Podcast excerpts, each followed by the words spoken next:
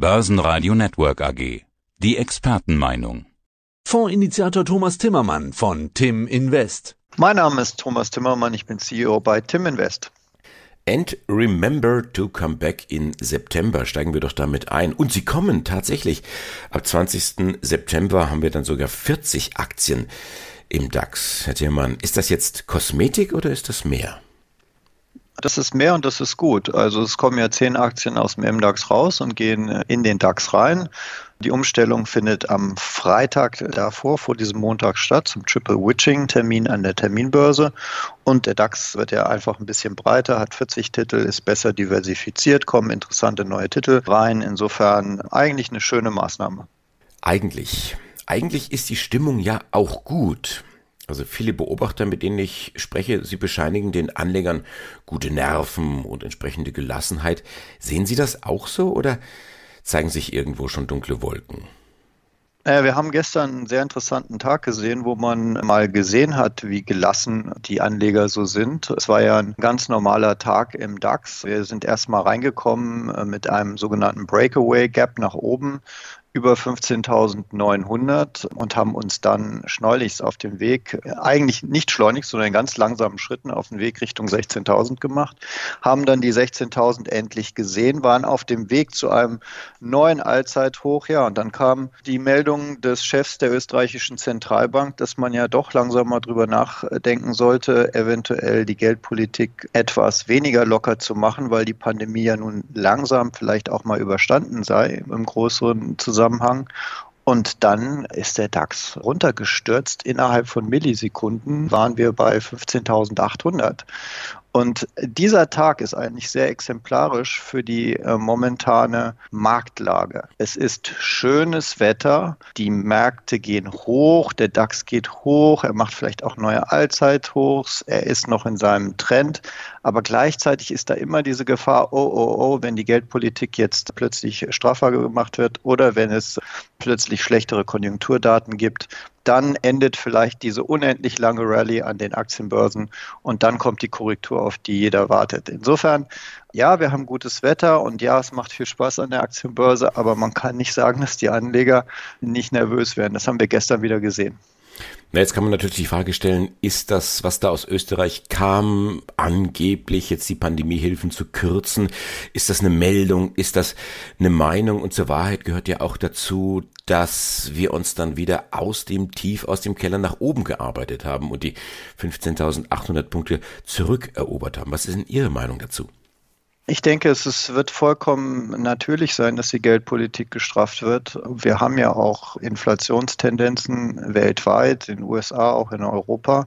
Die tun den Anlegern weh. Ich habe gerade gesehen, der Schiller-Index, also der Index für Hauspreise in den USA, ist auf Mahlzeithoch, wenn man sich den Chart ansieht. Das sieht gespenstisch aus. Das heißt, die Preise für Häuser in den USA steigen laufend. Äh, jetzt gehen auch die ersten Stimmungsindikatoren runter, etc. Das heißt, man kann, man darf nicht davon ausgehen, dass diese ultra lockere Krisengeldpolitik immer weitergeführt werden, weil das wird natürlich inflationstreibend sein. Und da sind auch die Notenbanken gefordert, sehr langsam und sehr vorsichtig in ihrer Wortwahl, langsam mal klarzumachen, eventuell ist die Krise überstanden und wir müssen uns einen Schritt zurück bewegen in Richtung Normalität. Ich glaube, das ist ein ganz normaler Vorgang.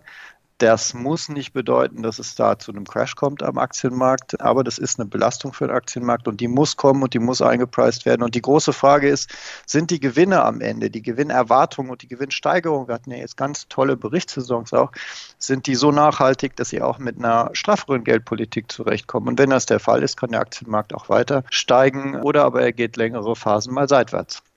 Der Aktienmarkt. Deutschland, Europa oder USA? Wo spielt die Musik?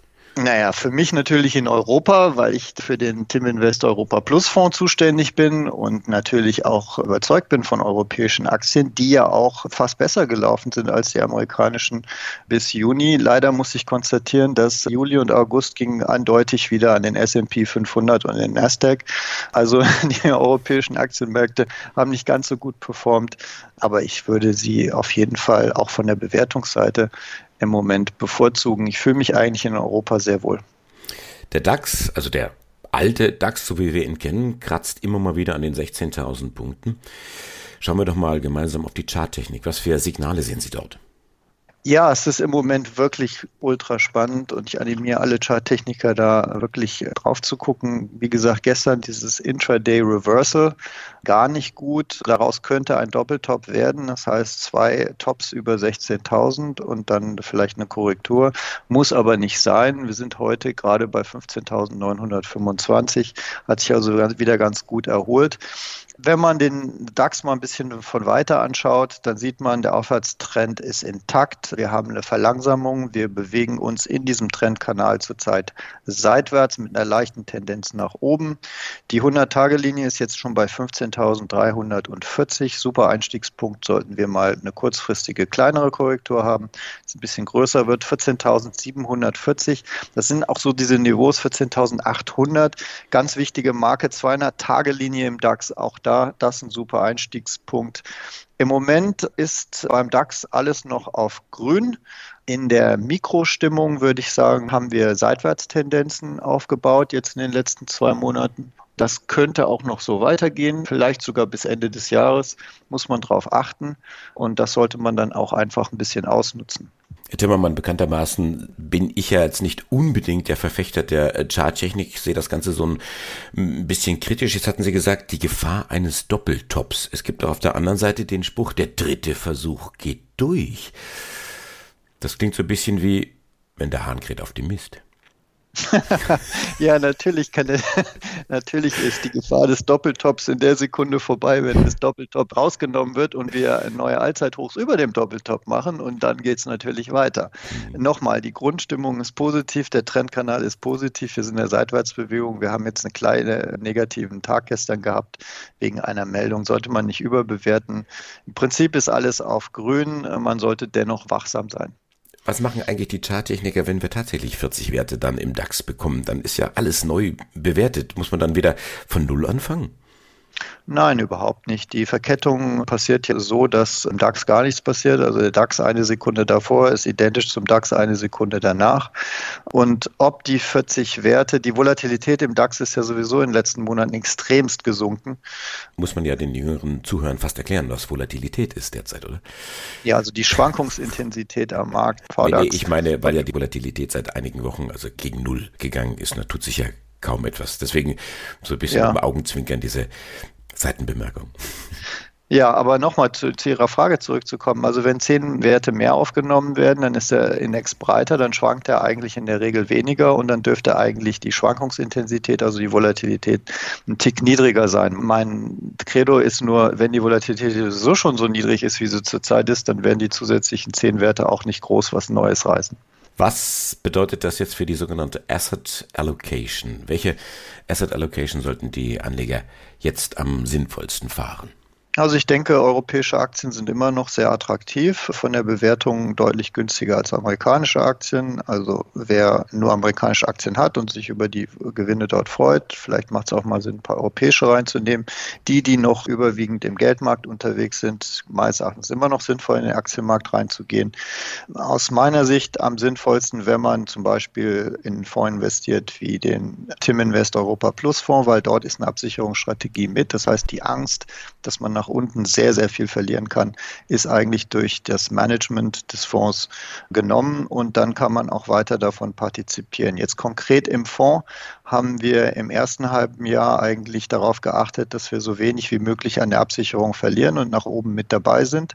Im Moment sehen wir ja, dass wir eine Verlangsamung haben am europäischen Aktienmarkt und auch im DAX. Und deswegen verändern wir jetzt ganz leicht die Strategie in Richtung mehr Seitwärtsprämie, damit wir in einem Seitwärtsmarkt, den ich im Moment so am wahrscheinlichsten sehe für die nächsten sechs bis acht Wochen, damit wir da zusätzliche Prämien erzielen können, die sowohl die Absicherung an sich finanziert, die wir ja permanent an Bord haben, plus noch zusätzliche Erträge hoffentlich generiert.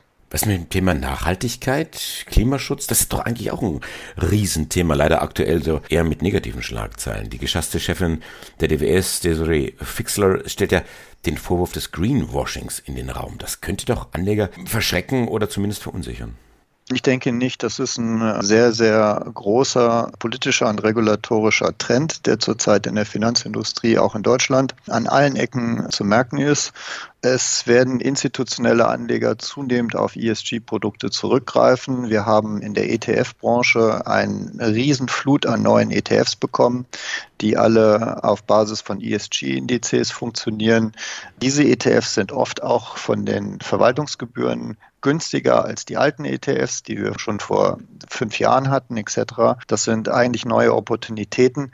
Und wenn institutionelle Anleger, was die Politik und die Regulatorik ja auch so ein bisschen will, zunehmend in ESG-Produkte investiert, dann wird das auch nachhaltige Folgen haben für die Aktienkurse. Und insofern finde ich, ist es nicht ein negatives Thema, sondern das ist ein positives Thema, mit dem sich Anleger beschäftigen sollten. Und äh, sollte sich diese ESG-Welle auch in wirklich in den Kurscharts und in den Indizes bemerkbar machen mit relativer Stärke, dann finde ich, sollte man auch, egal wie man zu ESG steht, in diese Produkte, in diese Aktien investieren und damit gutes Geld verdienen. Doppeltop oder der dritte Versuch geht durch. Thomas Timmermann, der CEO von Tim Invest. Dankeschön fürs Interview für heute. Ich danke Ihnen, Herr Groß.